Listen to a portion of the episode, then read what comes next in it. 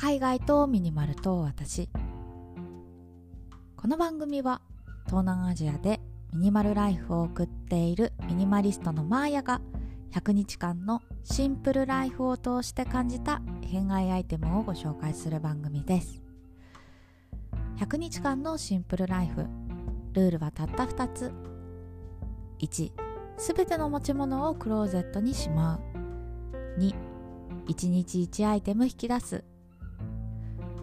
このラジオが物で溢れている皆さんの日常のスパイスとなれば幸いです。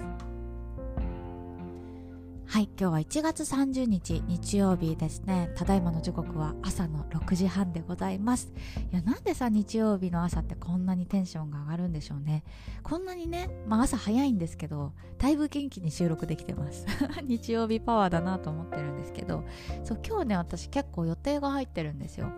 あの午前中朝7時からこの後なんですけどあのコミュニティ朝活コミュニティのメンバーと朝活を、まあ、10時半ぐらいまでします。でその後はですねあのベトナムの友人とご飯を食べに行ってきます。あのお寿司を食べに行くんですけどそうそうあのベトナム今ね絶賛年末年始期間であの今企業のほとんどがお正月休み取ってるんですよ。だから今日はプチ忘年会ということではいお寿司を食べに行ってきます。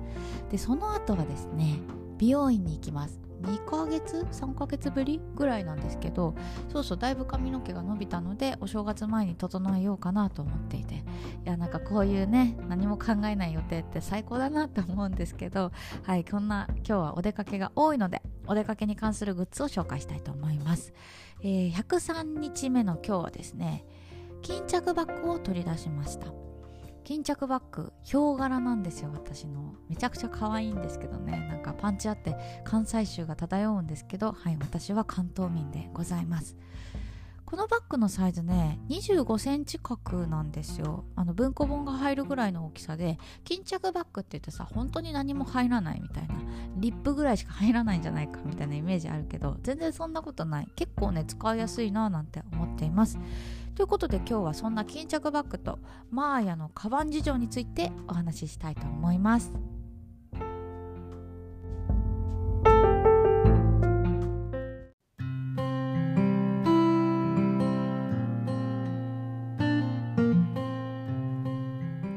着バッグってノマド系ミニマリストにとって最強のお出かけカバンだと思うんですよね。まあ、その話をする前にそもそもマーヤはどんなカバン持ってるのっていうところからお話ししようかなと思います。私はですね今日ご紹介する巾着バッグも含めると今5種類のカバンを使い分けています。結構多いよね。まず1つ目がサコッシュです。これ18日目に紹介したんですけど普段使いとして一番よく使うカバンです。あのちょっとした買い物の時とかに使います。お財布入れて携帯入れて AirPods Pro 入れてよっしゃ出かけるぞみたいなね軽装備の時に使います。私ねあんまりポッケに物入れて出歩くの好きじゃないんですよ。だからまあポッケのある服着てるから別にカバンなしで生活できるんですけど私はサコッシュを使っています。で2つ目はですねエコバッグです。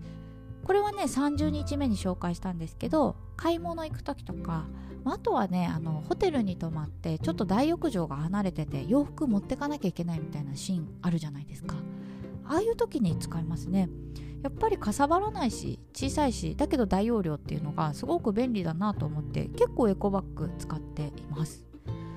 で3つ目はですねリュックです。これは37日目に紹介したんですけどあの PC を持って外に出る時、まあ、カフェで仕事する時なんかに使うカバンですね。でサイズで言うと20リッターなんでそこまで大きくはないんですけど2泊3日とか3泊4日とかそれぐらいだったらあのこのリュック1つで旅行に行っちゃいます。はい。それぐらい結構ねリュックも重宝しておりますね。で4つ目はトートバッグです。今はね朝素材のトートバッグを使ってます。これ38日目に紹介したかな。あのカフェでのんびり本読む時とか、まあ、あとはジムに行く時とかなんかそういうちょっとかさばるものを持っていく時にこのトートバッグを使います。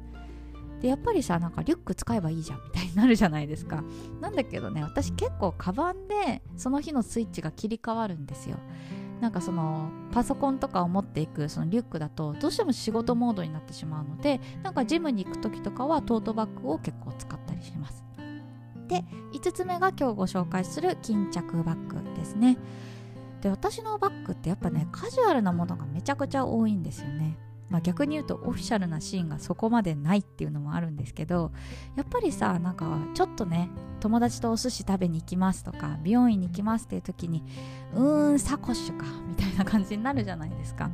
なので私はねこの巾着バッグはあのお出かけする時友達とご飯行く時とかそういう時に使ったりしています。でこのね巾着バッグなんですけどすごいね思い入れが強いんですよ。今でも覚えてる。4年前ユナイテッドアローズで購入しました。場所は新宿ルミネ確か5000円ぐらいでしたね。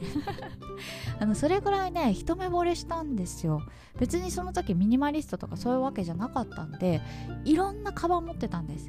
でその中でビビッときて買って今でも残っているアイテムなんですよね。たくさんのカバンさよならしたんですけど残っている、はい、あの優勝しているアイテムです。